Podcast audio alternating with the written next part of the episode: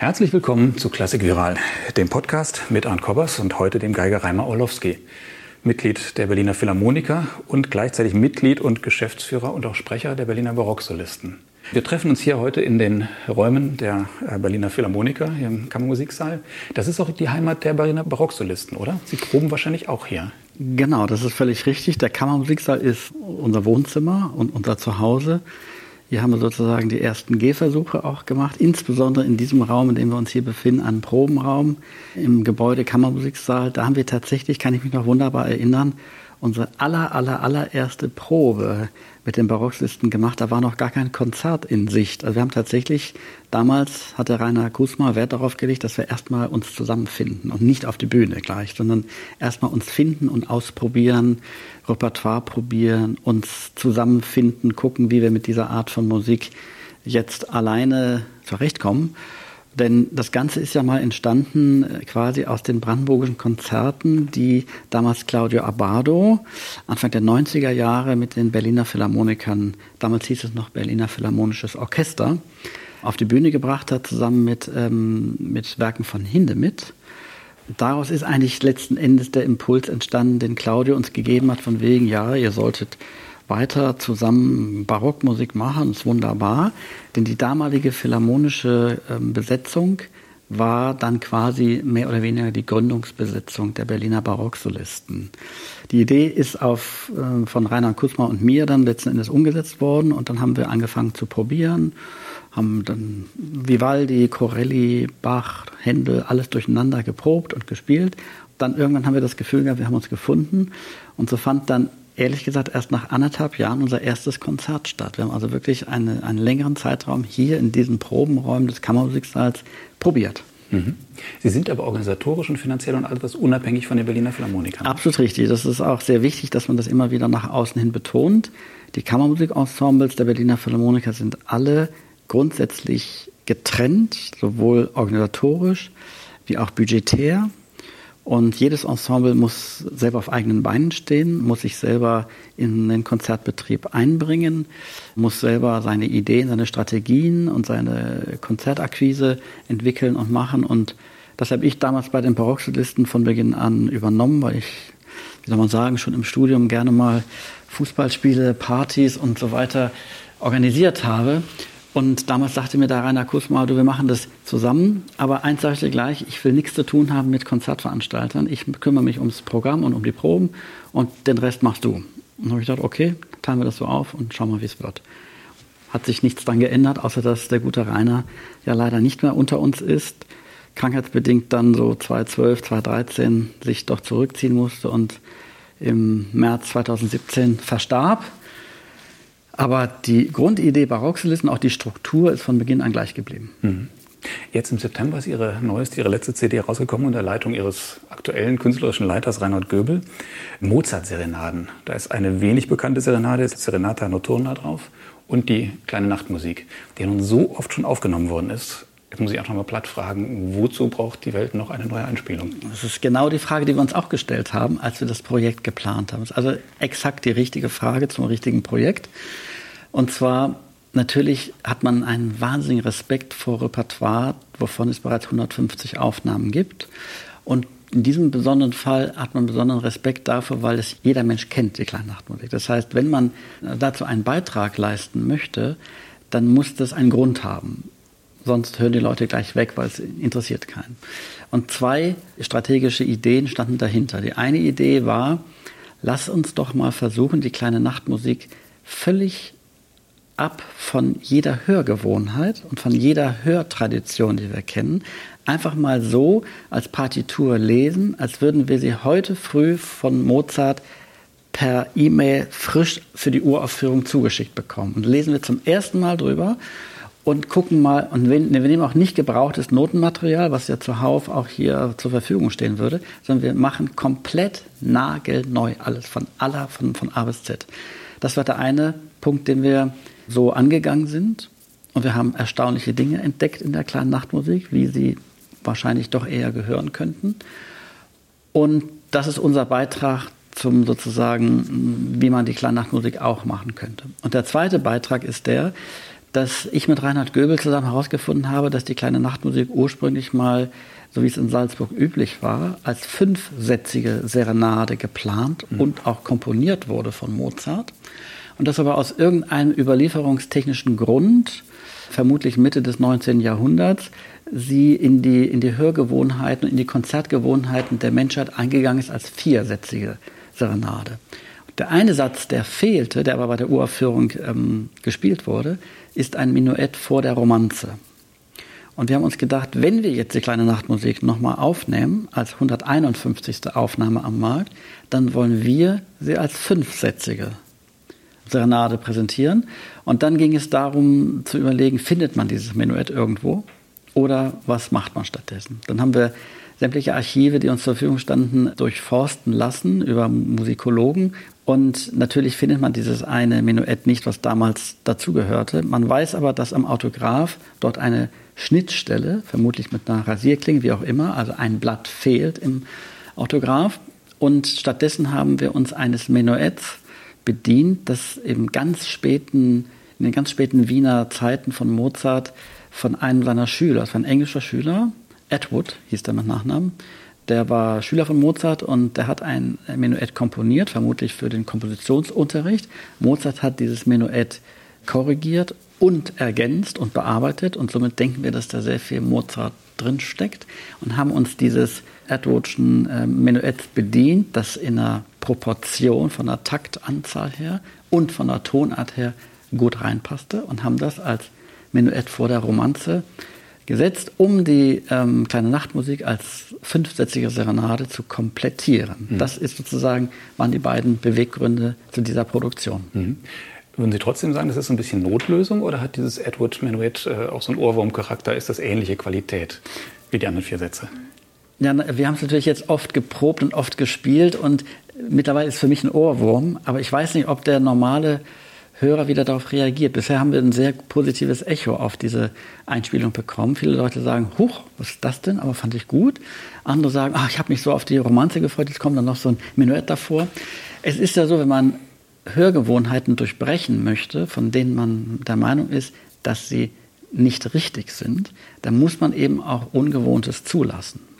Und wir glauben, dass wir vielleicht einen Beitrag dazu leisten, ob er uns gedankt wird oder nicht, sei mal dahingestellt, aber einen Beitrag dazu leisten, dass wir sozusagen vielleicht wieder zu den Ursprüngen und Anfängen der Mozartschen Idee zurück verhelfen können. Und ähm, wir glauben, dass das eine, ein guter Beitrag ist zur Mozartpflege im 21. Jahrhundert. Mhm. Weiß man, warum dieses eine Menuett von Mozart verschwunden ist? Man weiß es nicht. Man kann jetzt irgendwelche Geschichten erzählen, aber wenn man sich überlegt, dass Mozart das als Auftragskomposition. Das heißt, er wollte Geld damit verdienen, er musste Geld verdienen. Es hat ihn irgendjemand gefragt, pass mal auf, ich habe da ein Riesenfest an dem und dem Wochenende, ich brauche eine schöne Nachtmusik. Kannst du mir da was machen? Und dann hat er gesagt, ja mache ich, kostet so und so viel und hat das Ding geschrieben.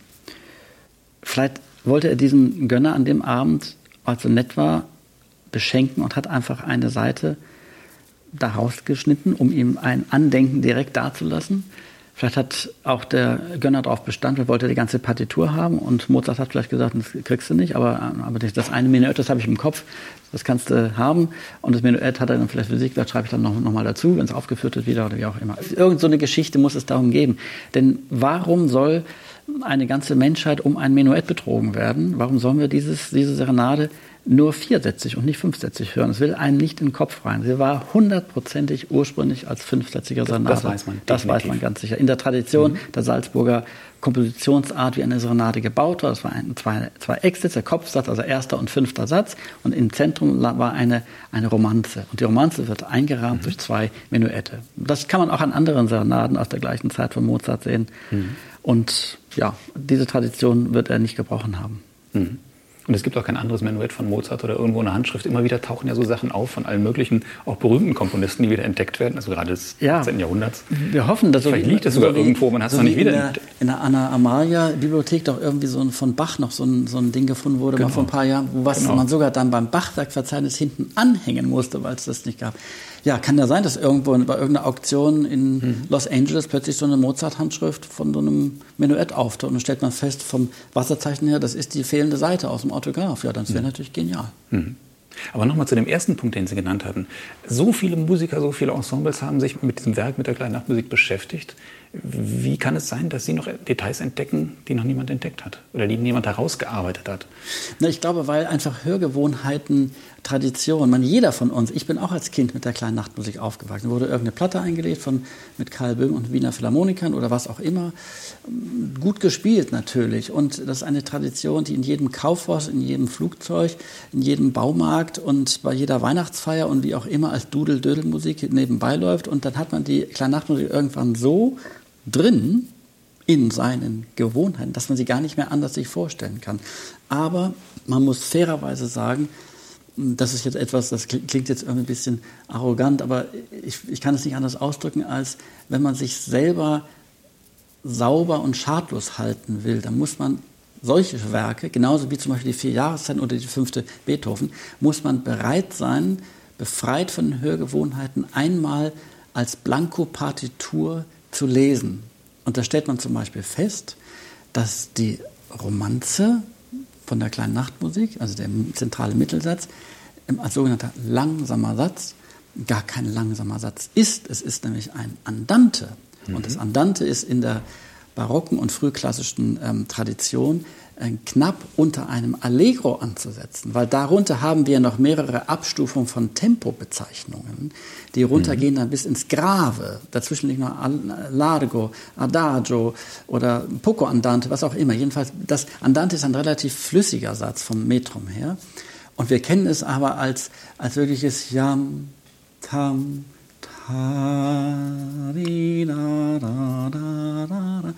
und das hat mit dem Andante nichts zu tun. Und wenn man die Noten dann vor sich hat und feststellt, aha, auf Viertel notiert, Andante kann nur heißen Yam, Pam, Pi, da, di, da, da, da, di, Und es strahlt ja immer noch eine Art gehende Ruhe aus mhm. und wird dadurch nicht holprig.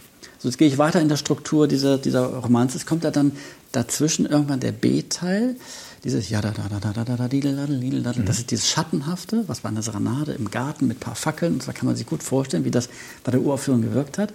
Ähm, der wurde auch in der sogenannten 19. und 20. Jahrhundert-Tradition einfach schneller genommen. Man hat also den Anfang dieser Romanze langsam gespielt, dann hat man an dem B-Teil, ach ja, sind ja repetierte 16, machen wir ein bisschen schneller.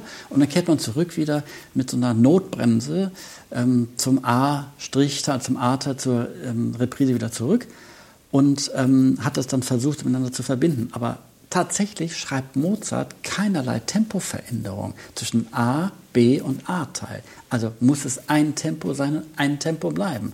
Somit haben wir uns gedacht, wir leiten das Andante vom B-Teil ab und sind dann zu diesem einheitlichen, wunderbaren, flüssigen Tempo ge gekommen, das eine Luftigkeit mit sich bringt und irgendwie diesen Satz nicht zu einer 16-minütigen Einschlaforgie, äh, wo die Omas dann schon ihr Hörgerät abschalten im Konzertsaal, mhm. sondern unser Tonmeister hat gesagt beim ersten Durchspielen, Mensch, das fand ich jetzt richtig frisch. Ich habe den Satz so noch nie gehört, gefällt mir. Ja.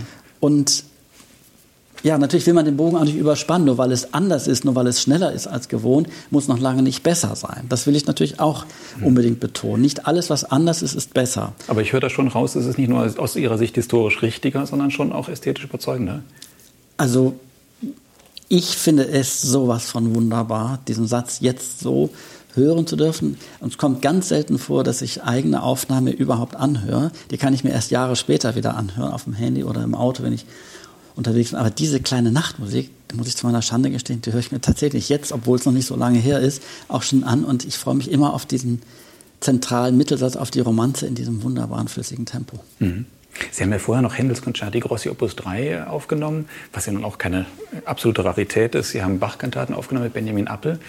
Ist das da dieselbe Herangehensweise, dass Sie sagen, was es bis jetzt gibt, ist nicht ja, wirklich richtig? Das ist vielleicht etwas, was Reinhard Göbel uns sehr konsequent, penetrant, fast nervtötend uns gelehrt hat. Von, dem, von der ersten Herangehensweise, als wir mit ihm eine Zusammenarbeit eingegangen sind. Wir wussten ja, ihm, ihm wehten ja Vorurteile voraus und wir wussten auch, dass es auch ein Risiko ist, sich mit diesem Mann ähm, künstlerisch eng vertraut zu machen, weil er absolut hundertprozentig unnachgiebig überzeugt ist von seiner Herangehensweise. Und er hat uns gelehrt, dass nur die nackte und blanke Partitur, so wie sie ist, mit aller Recherche, die drumherum passieren muss, wie so eine Partitur, ist das eine Arbeitspartitur oder, oder ist das bereits eine, ein, nur eine Studienpartitur oder ist das ein Vermächtnispartitur, eine Reinschrift? Ähm, also mit allen äh, musikologischen Detailarbeiten drumherum muss man das Werk in seiner Gänze historisch einordnen und sollte völlig ohne jede Hörgewohnheit, ohne jede Tradition daran gehen, das nochmal durchleuchten zu dürfen. Das haben wir sowohl anfänglich mit ihm gemacht, als wir ein für uns relativ unbekanntes Programm mit ähm, Karl Philipp Emanuel Bach Werken. Das haben wir am Ende des Karl Philipp Jahres 2014 mit Reinhard Göbel, das war unser erstes Projekt mit ihm gemacht. Da fanden wir schon seine Art, mit uns umzugehen, ähm, deswegen erfrischend, weil er uns gezeigt hat, dass nur die hundertprozentige Qualität zählt und es nicht reicht, wie immer alle Noten ganz gut wohlklingend zu spielen. Das reicht nicht. Wenn ihr diese Musik, sagte er damals, wirklich richtig gut machen wollt, dann müsst ihr davon jetzt mal abrücken und aus eurer Komfortzone, aus eurer philharmonischen Komfortzone mal herauskrabbeln und mal bereit sein, ähm, die aus so einer Stelle mal 10, 15, 20 Mal zu schleifen, um das optimal rauszuholen. Und jetzt gehe ich mal weiter. Dann haben wir uns für die brandenburgischen Konzerte mit ihm entschieden. Wir wussten, was für ein heikles Thema das ist, weil ja seine Referenzaufnahme mit Musiker Antiqua immer noch eine der Meilensteine der barocken Musikgeschichte ist. Und wir sind das aber bewusst eingegangen und ich kann Ihnen sagen, wir hatten sehr viele, sehr lange, sehr kontroverse Proben mit ihm. Und am Ende hat er uns in die Spur gekriegt, sagen wir mit knallhartem Tempo einhalten, Artikulation, Motivik, all diese Dinge mussten absolut genau passen und stimmen. Und wir haben ihn ein bisschen in diese Richtung bekommen und getrimmt, dass wir gesagt haben, es soll aber auch auf höchstem Level handwerklich stattfinden, also geigerisch, streicherisch soll es auf höchstem Level, also Philharmonic-like, mhm. ablaufen. Und daran musste dich vielleicht bei uns auch gewöhnen, dass wir da auch gewisse Ansprüche haben. Und das wuchs dann immer mehr zusammen und ich kann nur sagen, wie er es auch in einem Vorwort zu den Brandenburgischen Konzerten, die im äh, Sommer 2016 entstanden sind, es wurden dann Aufnahmeorgien im positivsten besten Sinne. Wir haben uns verausgabt, also von unseren Kräften her, er auch. Und es ist ein unfassbares Erlebnis und Ergebnis geworden. Mhm. Das muss ich dazu sagen. Ja, dann komme ich weiter auf Ihre weiteren ähm, Aufnahmen, die Sie genannt haben. Händel Opus 3 ist eigentlich genauso eine Werkgruppe, die so immer so ein bisschen nebenbei läuft und wenn, dann wird so traditionell so, ja, Händel spielt man doch so und es muss immer so in dieser Richtung sein, wie wir Händel eigentlich kennen.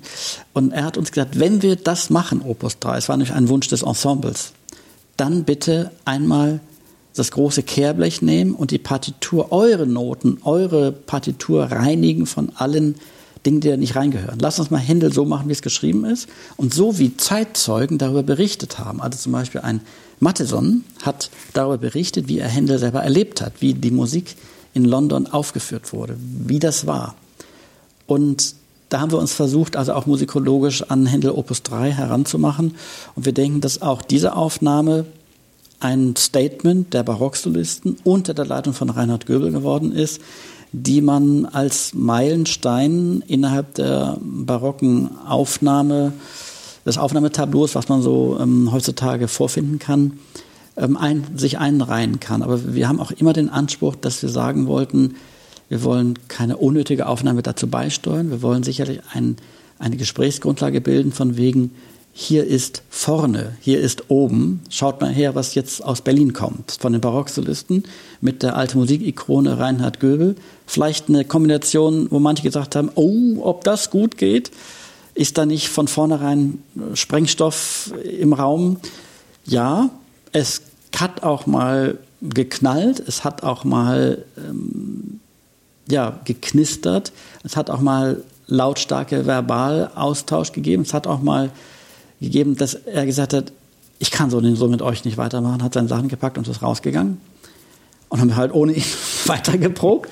Nach einer Stunde kam er wieder rein und sagte, so kann ich wieder weitermachen. Und das ist dann auch irgendwie, er ist, er ist ein ganz feiner Kerl. Ich habe ihn kennengelernt als sehr hilfsbereiten, gütigen, der Musikmaterie verschriebenen Menschen.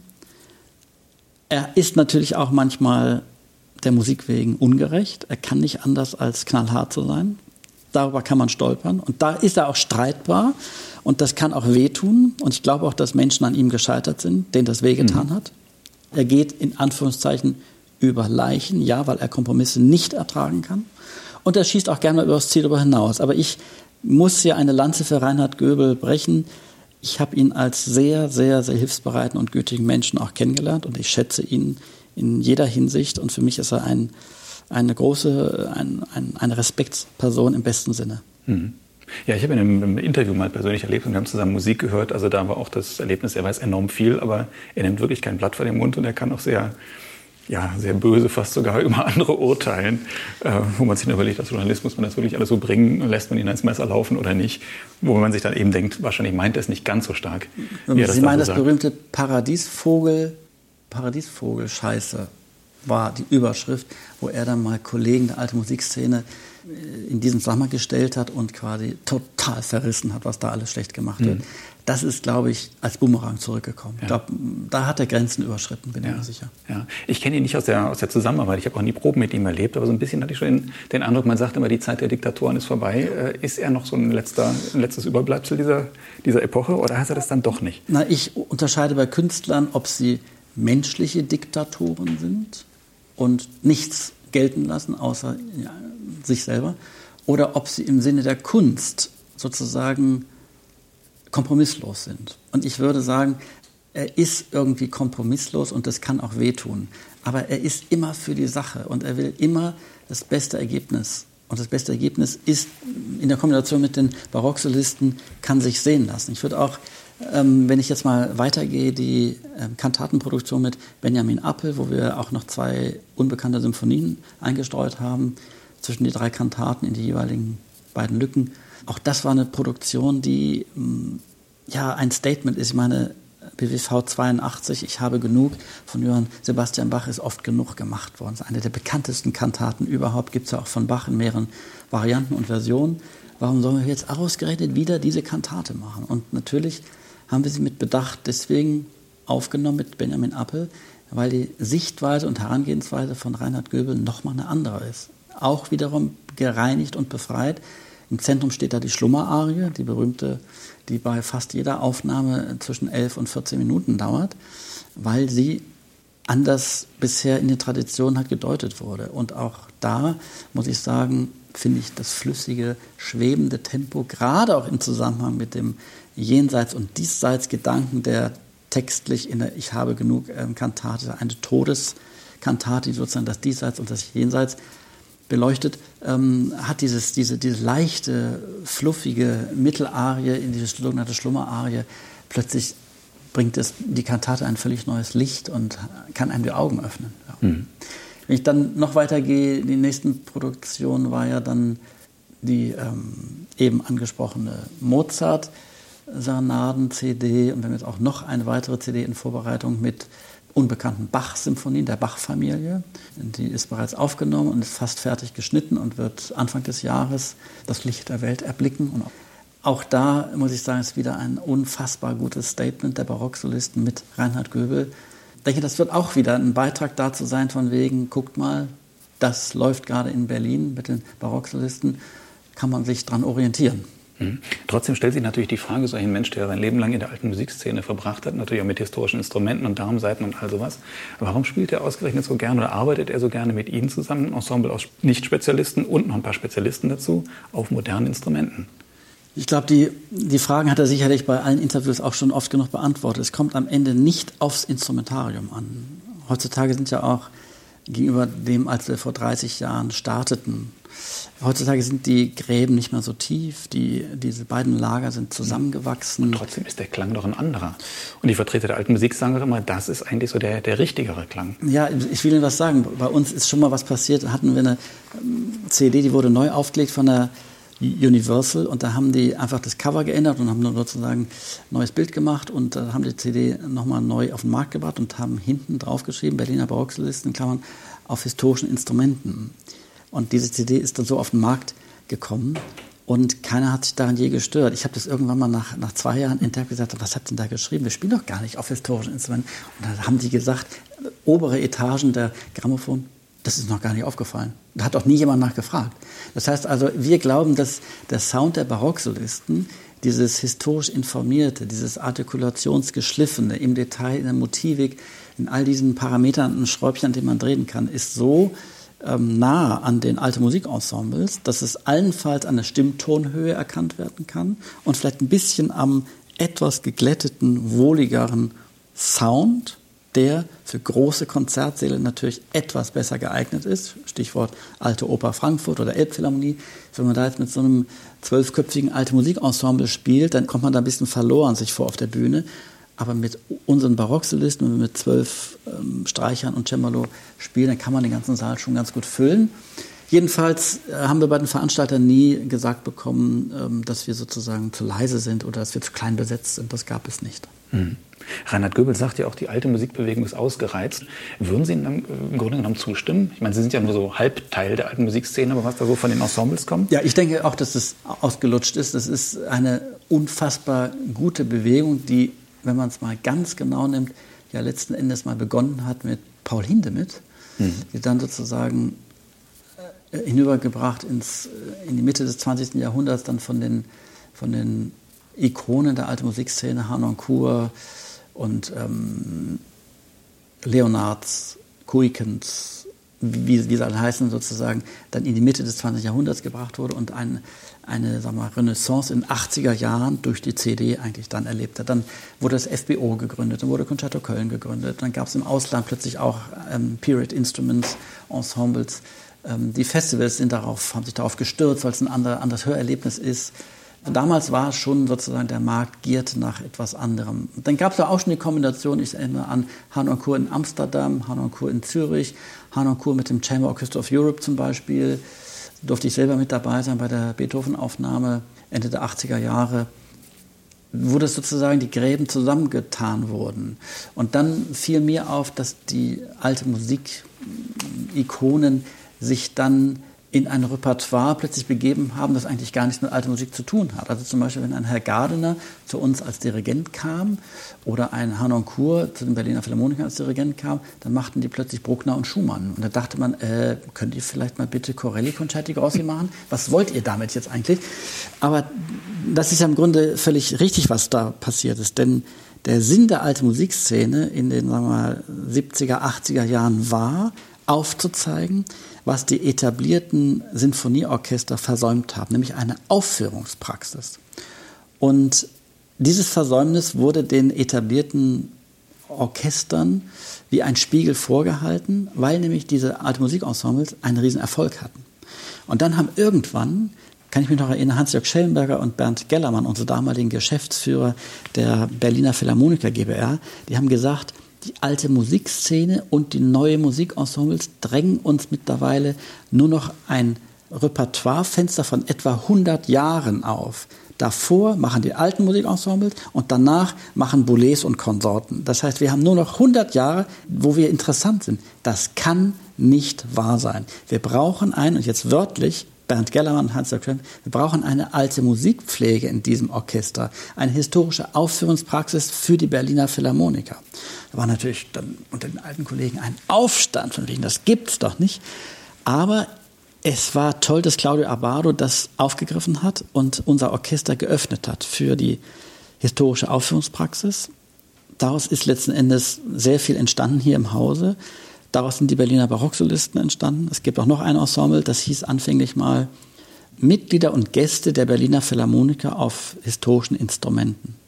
Was für ein toller Ensemblename. Also einen halben Meter lang, wenn man es aufs Plakat schreiben möchte. Und daraus entstanden ist letzten Endes mal Concerto Melante. Also das einzige Ensemble der Berliner Philharmoniker, das wirklich auf historischen Instrumenten spielt, aber in dem sich sehr viele Philharmoniker so eine Art anderes Instrument, anderes Instrumentarium und ein anderes äh, Repertoire angeeignet haben.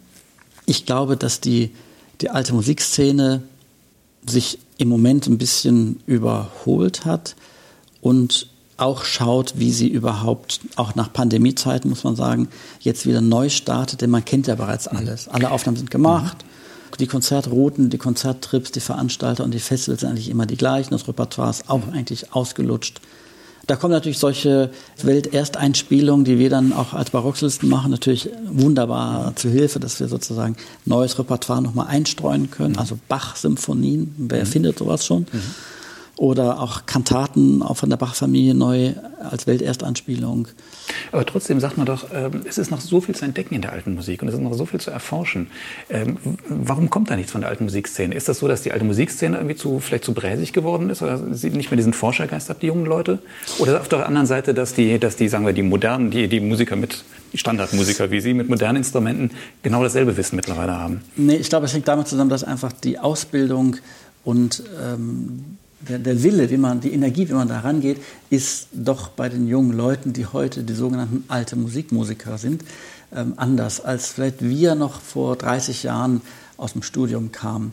Ich glaube, dass einfach heute der Konzertbetrieb schneller geworden ist, dass schneller das Ergebnis auf die Bühne gebracht werden muss und das Hinterfragen und Durchleuchten weniger intensiv stattfindet. Also wenn man ein Werk, nehmen wir mal ein Manuskript über irgendeinen italienische Konzerte äh, aus Venedig, kein Mensch weiß, wie es heißt, finden. Was macht man dann damit? Man kann sich einfach aufs Pult stellen und probieren und einspielen auf die Bühne bringen. Man muss sich natürlich überlegen, wo kommt das her? Was ist das für ein Papier? Zu welchem Konvolut hat das mal gehört? Hat es eine archivarische Geschichte, die wir zurückverfolgen können? Was ist das für ein Kompositionsstil? Was sagt uns die Handschrift? Was sagt uns sozusagen die, die Arbeit als solches, die Partiturarbeit? Ist es eine, eine Arbeit, die sozusagen durchkomponiert ist in jeder Stimme oder ist es eine schnell, schnell eines reisenden äh, Musikers, der ähm, nur da mal irgendwo schnell, um übernachten zu dürfen, eine Woche irgendeine Komposition abgeliefert hat. Ist es, also wie ist es gearbeitet? Und diese ganzen musikologischen Hintergründe gehören dazu, um ein Werk auszugraben, um es zu verstehen und um es dann sozusagen in dem gesamten Kontext, in Anführungszeichen, hoffentlich so authentisch wie möglich rüberzubringen. Ich glaube, dass sich dafür nicht genügend Zeit genommen wird. Und natürlich muss man das auch leben und wollen komme ich nochmal auf Reinhard Göbel zurück, wenn man bei ihm in Siegen, in seinem Haus, zu Gast sein darf, dann fällt mir immer wieder auf, dass jeder Raum ist ein Arbeitszimmer. Jeder. Das fängt in der Garderobe an. Da hängt dann schon irgendwie ein Bild von dem oder ein alter Kupferstich vom alten Dresden oder so. Und dann geht man weiter, dann kommt man sozusagen in das, in das Wohnzimmer. Wohnzimmer heißt nicht, dass da ein Fernseher steht und eine Sitzgruppe, sondern das heißt, dass es voller Bücher ist. Oder Büsten von Händel und von Beethoven und von Haydn. Ähm, und dann geht man in die Küche und da neben dem Kühlschrank liegt ein, irgendwie ein Notenkonvolut, wo er ähm, sozusagen dran rumschreibt, wenn ihm Ideen kommen über irgendwelche Motivik. Und über das, was neben der Badewanne liegt zum Lesen noch oder im Gästezimmer liegt, ist das berühmteste, beste Gästezimmer der Welt, weil es sozusagen voller Literatur und ähm, Büchern ist. Es ist der Wahnsinn. Jedenfalls, das muss man leben. Man lebt, wenn man Reinhard Göbel ist, lebt man sozusagen 18 Stunden am Tag für die Musik. Mhm. Der würde nie auf die Idee kommen, Fernseher anzuschalten und sich irgendeine Talkshow anzugucken. Das ist, die Zeit ist ihm viel zu schade. Der mhm. schläft fünf oder sechs Stunden und die anderen 18 Stunden am Tag ist er Künstler, Musiker, mhm. Musikologe, Archivar, Stöberer, Mhm. Sowas. Und das, wo haben Sie das heutzutage mhm. noch? Trotzdem, ich habe auf der Homepage hier der Berliner Philharmoniker gesehen, da haben Sie auch ein paar Hobbys angegeben. Insofern gebe ich davon aus, Sie bewegen sich nicht 18 Stunden lang pro Tag nur in der Musik. Sie machen ein paar andere Dinge. Und trotzdem, Sie machen die Philharmoniker, Sie machen die Berliner Barocksolisten, Sie machen das Concerto Melante. Sie haben das gerade schon erwähnt, soweit ich das richtig verstanden habe, sind Sie ja doch der Kopf dahinter und der künstlerische Leiter. Und trotzdem forschen Sie ja noch. Sie haben ja Werke entdeckt oder ediert von, von Telemann. Es ist ja nicht nur eine Zeitfrage, es ist auch eine Frage der, der Neugier oder des Wissenwollens ob man sich damit beschäftigen will oder nicht? Ja, also das, das, Forschen, das, das Erstöbern von Noten, das ist so eine Ur, Ur, Ur-Leidenschaft von mir, die kann ich gar nicht bändigen. Das ist, wenn ich irgendwo ähm, im Internet zum Beispiel irgendwo einen Notentext finde, der nicht zugeordnet werden kann, dann sehe ich, habe ich den sofort ausgedruckt und fange an, den zu studieren und zu lesen und versuche mich da reinzudenken und versuche rauszukriegen, was das sein könnte das ist irgendwie etwas, das man bei mir nicht ändern kann. In der Tat habe ich Noten entdeckt. Das Wiederentdecken von alten Werken ist so, aus dem Dornröschenschlaf etwas zu erwecken, damit etwas Neues oder die Möglichkeit, die Chance für was Neues zu, zu ebnen, das ist doch auch was Tolles, dass es wie ein Baby zur Welt bringen, das sozusagen eine neue Chance oder eine Chance überhaupt erhält. Ja, das mache ich sehr gerne. Und ansonsten muss ich ehrlich zugeben, dass ich vielleicht nicht 18 Stunden Künstler am Tag bin, sondern vielleicht nur 14 oder 15 Stunden. Und es gibt auch noch Stunden, in denen ich sozusagen vielleicht mal im Garten sitze und einfach nur mal meine Rosen beschneide oder indem ich mal, ich gebe es zu, auch mal eine Runde golfen gehe oder mich meiner Leidenschaft der, der Weinbaukunde widme. Ja, das sind so Dinge, die ich auch gerne mache. Und außerdem führe ich auch wahnsinnig gerne Gespräche über Politik mit jungen Menschen, über das Zeitgeschehen und einem großen Freundeskreis. Und wenn wir uns treffen mit so sagen wir, sechs, acht, zehn Pärchen, dann fällt uns immer wieder auf, dass solche Zusammentreffen nicht Updance-Partys sind, wo laut Remi-Demi-Musik ist und man dann Mühe hat, nach einer halben Stunde ist man schon heiser, Mühe hat, ein Wort auszuschauen. Wenn wir uns treffen in unserem Freundeskreis, dann sind das immer Abende, wo auch natürlich kulinarisch und ein guter Tropfen serviert wird, aber es ist immer ganz leichte, sanfte Musik im Hintergrund und die Möglichkeit zum Gespräch, zum Austausch. Da wird dann über Musik gesprochen, über Politik, über Zeitgeschehen, über die Jugend, über die Rente, über keine Ahnung, über sehr viele Dinge. Und das finde ich extremst wichtig und das ist für mich ähm, Energiepool, wo ich mich wieder auflade. Und dann kann ich mich auch wieder vor Partitur setzen, kann ich mich auch wieder in die Probe setzen mit dem Orchester. Ja, es ist so eine Art Balance. Da mhm. bin ich natürlich nicht Reinhard Göbel, da bin ich vielleicht doch anders. Sie unterrichten ja auch an der Karajan Akademie. Ja. Also insofern haben Sie ja auch mit jungen Musikern zu tun. Wie ist denn so Ihre Erfahrung jetzt generell? Sind die neugierig? Wollen die immer noch was wissen? Wollen die was über Musik mehr erfahren? Oder haben Sie das Gefühl, die kommen von der Hochschule und sagen, wir wissen jetzt, wie es geht, wir wollen so ein bisschen Berufspraxis haben und wollen da jetzt reinkommen und wollen eine gute Stelle haben? Also ich stelle fest, dass die jungen Leute, die ich so in den letzten 25 Jahren hier mitbetreuen durfte an der Karajan Akademie oder auch wenn ich bei Kursen oder wenn ich das Bundesjugendorchester als Dozent besuchen darf, ich stelle fest, dass die jungen Leute sehr, sehr, sehr gut ausgebildet sind, was ihre handwerklichen Fähigkeiten betrifft. Da ist sicherlich das Level an Quality nochmal gestiegen die letzten Jahre oder steigt stetig. Das ist auf der positiven und haben Seite. Aber was mir auffällt, ist im Gegensatz zu meinen Studentenjahren, die ich dann hatte hier in West-Berlin, Mitte der 80er, Ende der 80er Jahre, ähm, diese jungen Leute von heute, die wollen nicht dumm auffallen. Die wollen nicht anecken die wollen möglichst glatt sich einfügen und möglichst unbeschwert ihre Bahn finden. Und ich bin noch aus so einer Generation, die haben immer hinterfragt. Ich weiß, ich habe meinen damaligen Professor Thomas Brandes sicherlich manchmal an den Rand des Wahnsinns getrieben, weil ich ihn gefragt habe, warum muss das eigentlich Abstrich sein? Das ist doch ein Auftakt. Das impliziert doch eigentlich einen Aufstrich. Dann hat er immer gesagt, Reimer, glaub mir, nach 30 Jahren Erfahrung auf der Bühne ist der Abstrich besser.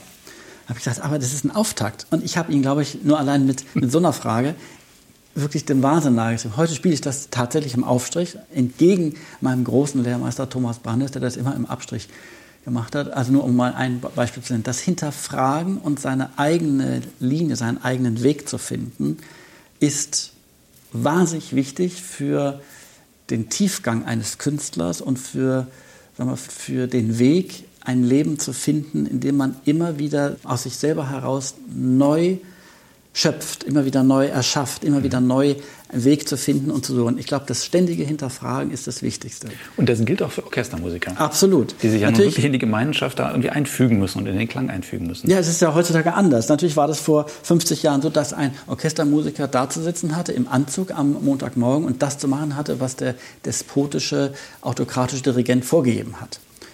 Auf Deutsch gesagt, Klappe halten und ausführen. Heute ist es so, dass natürlich das Wissensgefälle zwischen Dirigent und Orchestermusiker sehr viel kleiner geworden ist. Das heißt, der normale Orchestermusiker weiß auch schon sehr viel. Und der muss da, oder er macht das, was seine Arbeitgeber von ihm verlangt, natürlich. Man kann auch manchmal anders spielen, als man denkt. Das ist, kommt sicher auch vor. Aber es gibt auch Dirigenten, inklusive zum Beispiel meinem neuen Chef, Kirill Petrenko.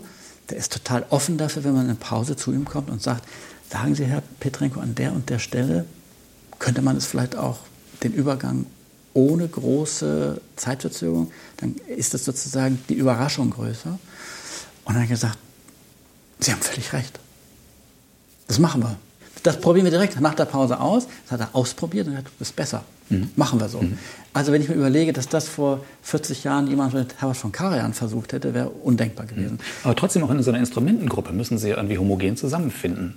Ja, das ist Teil der, Teil der Arbeit und Teil der Kunst. Das macht auch Spaß, sozusagen deckungsgleich zu werden ja. mit anderen Musikern, die vielleicht ganz anderen Background haben, mhm. ganz anderes Alter haben, von ganz woanders kommen, andere Ausbildung, aber trotzdem mit denen am Abend mit der gleichen Bogengeschwindigkeit, in absolut homogener Dynamik und ähm, Intonation zusammen eine Gruppe zu formen, das ist auch eine spannende mhm. Aufgabe. Es ist trotzdem besser, wenn es Individualisten sind. Absolut, mhm. absolut. Ich bin ein großer Fan von, von Individualisten, die sich zusammenfinden. Das ist ja wie in, in, einem, in einer Diskussion, in der man mit sehr viel Respekt unterschiedliche Positionen zueinander klar macht und klar mhm. darstellt und immer wieder sich in der Diskussion findet, Impulse bekommt, mhm.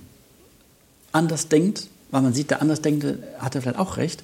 Und dann kann man plötzlich neue Schattierungen entdecken. Also ich bin ein Fan von Individualisten, die sich zusammenfinden, um sich auszutauschen. Das findet in einer Geigengruppe im Orchester statt oder auch in einer Diskussionsrunde. Und wo kann das noch stattfinden? Ja, wenn ich meine jungen Leute ähm, in der Orchesterakademie, wenn wir uns mal zusammensetzen nach der Probe und wenn ich dann mit denen rede über die Zeit heutzutage als Künstler, als Musiker, und dann versuche ich immer, den zu lauschen, weil die Jugend hat ja immer recht. Die Jugend ist unbedarft und die Jugend, der gehört die Zukunft. Insofern bin ich ein wahnsinniger Fan der Jugend und höre denen unheimlich gerne zu. Aber die hören mir auch gerne zu, wenn ich ihnen sage, hinterfrag das doch mal. Warum musst du die Noten von deinem alten Lehrer immer wieder so rauskamen, immer wieder so, hinter, nimm doch mal einfach neue Noten und, und bezeichne die mal selber. Und wenn du es dann so bezeichnet hast, ohne abgeguckt zu haben, wie dein Lehrer das auch gemacht hat, dann ist da vielleicht auch die richtige Fassung. Aber ich kann mir vorstellen, dass da die eine oder andere Abweichung drin ist. Und vielleicht ist die Abweichung dein Weg.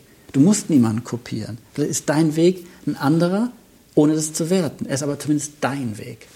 Mhm. Und dieses selber denken und individuell werden und darin deine Kunst zu finden, zu hinterfragen und daraus immer wieder die schöpferische Kraft ähm, zu bekommen, um weiterzukommen, das hat bei mir, denke ich mal, die letzten 30 Jahre ganz gut funktioniert. Mhm. Ich will noch mal einen Sprung zurück machen in unserem Gespräch. Sie haben vorhin gesagt, die, die Barocksolisten spielen eben auf modernen Instrumenten und dass man das gar nicht so richtig hört, beziehungsweise viele Leute das irgendwie nicht gemerkt haben, nicht gehört haben. Trotzdem sind das Concerto Melant und spielen da auf historischen Instrumenten, jetzt in Anführungsstrichen mit Saiten und zurückgebauten Instrumenten, wie auch immer. Warum das?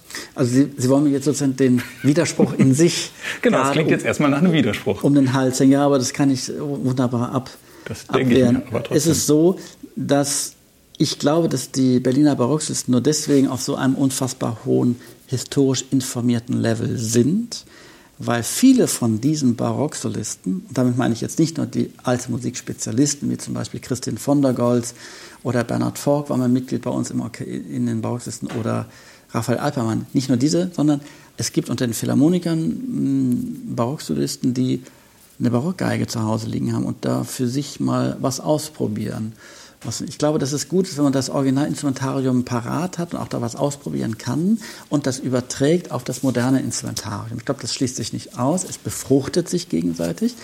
Eine Wertung möchte ich aber nicht vornehmen, ob jetzt das eine oder das andere unbedingt besser ist. Vielleicht ist es für die Musik des, des frühen oder des mittleren 17. Jahrhunderts, also wenn ich jetzt sozusagen halt ein Buxtehude nehme, Membra Jesu Nostri, das auf modernen Instrumenten, ja, würde wahrscheinlich auch gehen, aber das, glaube ich, könnte man mit Concerto Melant auf alten Instrumenten tatsächlich besser machen. Aber wenn ich jetzt an die vier Jahreszeiten gehe, 1730er Jahre, das ist in, in, mit beiden Instrumentarien gut machbar. Und da, glaube ich, kann sich das dann gegenseitig mhm. sehr gut befruchten. Mhm. Und wie entscheiden Sie dann, welches Repertoire Sie mit welchem Ensemble spielen? Na, erstmal haben beide Ensembles eine Existenzberechtigung und es gibt tatsächlich manchmal Repertoireüberschneidung, aber ganz, ganz, ganz wenig. Ich glaube, dass Concerto Melante sich vor allem für die barocke Kammermusik, also das etwas kleinere, kleiner besetzte Repertoire, damit sich beschäftigt und die Barocksolisten dann doch eher so in diesem Concerto Grosso-Bereich tätig sind. Insofern sind das keine deckungsgleichen oder konkurrierenden Ensembles, sondern sich ergänzende Ensembles. Mhm. Äh, Mozart ist jetzt nicht mehr barock. Mhm. Berliner Barocksolisten impliziert oder legt irgendwie nahe die Vermutung, dass sie dann irgendwie Mitte des 18. Jahrhunderts aufhören. Wie weit wird es denn gehen? Werden sie dann wirklich äh, Arnoncourt und Herrewege und so folgen im 19. Jahrhundert spielen Hermann Bruckner? neugierig in Richtung mehr Mozart wären wir vielleicht schon. Aber ich denke, es hat dann einfach von der Ensemblegröße klare Grenzen, die uns auch unser Arbeitgeber setzt, was auch richtig ist, damit wir nicht in, in eine Konkurrenzsituation unserem Arbeitgeber gegenüber kommen. Das heißt also, wir haben, ähm, was die Ensemblegröße betrifft, die Vorgabe, dass wir 13 plus 4 externe Spieler, also maximal 17 Spieler, nicht überschreiten dürfen. Und damit sind wir dann im, im Bereich von Kammerorchester mit zwei Bogen, zwei mhm. Hörner. Insofern passt mhm. auch so eine. Oh, gut, so Mendelssohn oder Mozart, sowas, Ja, Mendelssohn Streichersymphonie, das ist schon ein Repertoire, was uns tatsächlich sehr, sehr, sehr reizt. Das würden wir auch gerne mhm. mal machen. Das ist tatsächlich, steht tatsächlich in der Planung. Mhm. Mal gucken, ob wir das irgendwann hin, hinkriegen.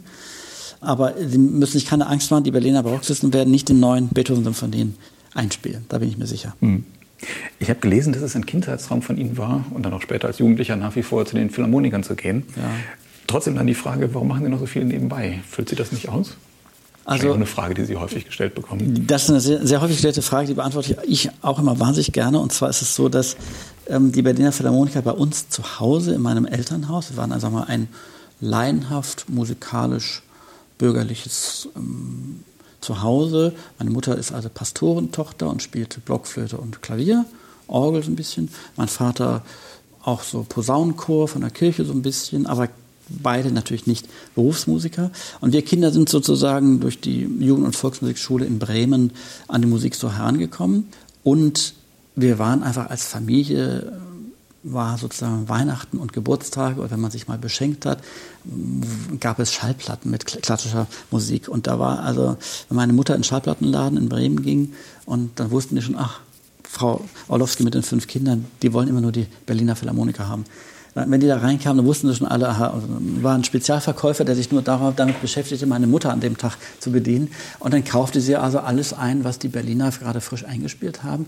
Und wir hatten zu Hause eine große Diskografie ähm, die sich vor allem mit Aufnahmen der Berliner Philharmoniker speiste. Und das habe ich in frühester Kindheit schon viel gehört. Und ich bin ein Riesenfan. Schon als, ja, ich denke, so im Alter von 10, 11, 12 Jahren war ich schon ein Fan des Orchesters und fand diese Einspielung schon super. Als Teenager wurde ich dann immer mehr Fan davon. Als ich zum ersten Mal dieses Orchester in Hannover im Kuppelsaal hören durfte mit, ich glaube, es war Korsakow, ähm, großes Tor von Kiew, ähm, mit Karajan. Das war schon ein Riesenerlebnis und von da an war klar, wenn ich mal Geige studiere, dann muss ich versuchen, in dieses Orchester zu kommen. Unbedingt. Und das war natürlich dann mit dem Gang nach West-Berlin in die Geigenklasse von Thomas Brandes, der ehemalige Konzertmeister der Berliner Philharmoniker war, natürlich ein wichtiger Schritt. Da einen Studienplatz zu kriegen, war schwer, aber ich habe es irgendwie geschafft. Und damit war ich nah dran am Orchester. Ich habe dann in meiner Studienzeit als ich noch nicht Aushilfe spielen durfte, als ich mit dem Studium anfing, habe ich diese Philharmonie quasi kaum verlassen. Ich war fast jeden Abend in irgendeinem Konzert und sei es irgendein blöder Klavierabend oder irgendwas, irgendjemand spielte immer und natürlich oft auch dieses Orchester. Und ich habe diesen Klang so aufgesogen und diese war so fasziniert von dieser Perfektion, dass für mich das nur in Frage kam, dieses Orchester oder gar nichts. Mhm. Und als ich dann zum ersten Mal mitspielen durfte, meine erste Aushilfe, war ich so nervös, saß ich hinten am letzten Pult neben einem sehr alten, geschätzten, wunderbaren Kollegen, Heinz Ortleb. Und ich war so nervös, dass ich eigentlich den Bogen gar nicht auf die Seite kriegte. Ich hatte so ein Nervenflattern, es war so unfassbar, dieser Moment mitspielen zu dürfen. Das ist für mich eines der größten Erweckungserlebnisse überhaupt in meinem Leben gewesen, künstlerisch gesehen. Ja, und dann wurde man irgendwann Aushilfe, Daueraushilfe, dann kam ein Probespiel, bestanden, Mitglied auf Probe, festes Mitglied. Und dann war ich fertig und war 25 Jahre und war festes Mitglied dieses Orchesters nach bestandenem Probejahr. Und dann stellt man sich die Frage, was denn nun? Und dann habe ich gedacht, okay, Orchester steht immer Nummer eins, aber man, wenn man nebenbei ein bisschen Kammermusik machen könnte, so Streichquartett oder was sich so anbietet, dann wäre das schon ganz toll. Und meine alte Leidenschaft der alten Musik auch ein bisschen Platz einzuräumen. Das konnte ich dann hier trotzdem auch nebenbei gut machen. Und dann lernte ich Rainer Kussmaul kennen. Das war wie ein, ein Yin und Yang. Er suchte immer die Möglichkeit, gegenüber dem Freiburger Barockorchester ein, ein Gegenüber zu schaffen auf modernen Instrumenten. Das war seine mhm. Idee. Und meine Idee war immer, Barockmusik auf höchstem Niveau mit einem super Konzertmeister auf die Beine zu stellen, weil ich selber wollte die Soli nicht spielen. Ich wollte mhm das organisieren und mitmachen, aber ich dachte, und als wir uns dann trafen, war klar, das ist es. Zum Abschluss noch eine Frage abseits der Musik. Sie haben das vorhin schon ganz kurz erwähnt. Äh, eines Ihrer Hobbys ist der Weinbau. Warum betonen Sie diesen Weinbau so? Es gibt ja viele Leute, die sich mit Wein beschäftigen. Sind Sie selbst Winzer? Sind Sie Hobbywinzer? Das würde ich wahnsinnig gerne machen. Ich war auf gewissen Chateaus in Frankreich und auch in der Pfalz und habe da auch mitgeholfen, im Weinberg zu arbeiten, war auch bei den Ernten schon dabei und so weiter. Ich betone das deswegen, weil wenn man sagt, ich, ähm, ich bin ein Freund von, von Wein, dann denkt man, dass man irgendwie Alkoholiker ist, dass man sozusagen jeden Abend drei Flaschen Wein trinkt, weil man, weil man da so ein Freund von geworden ist.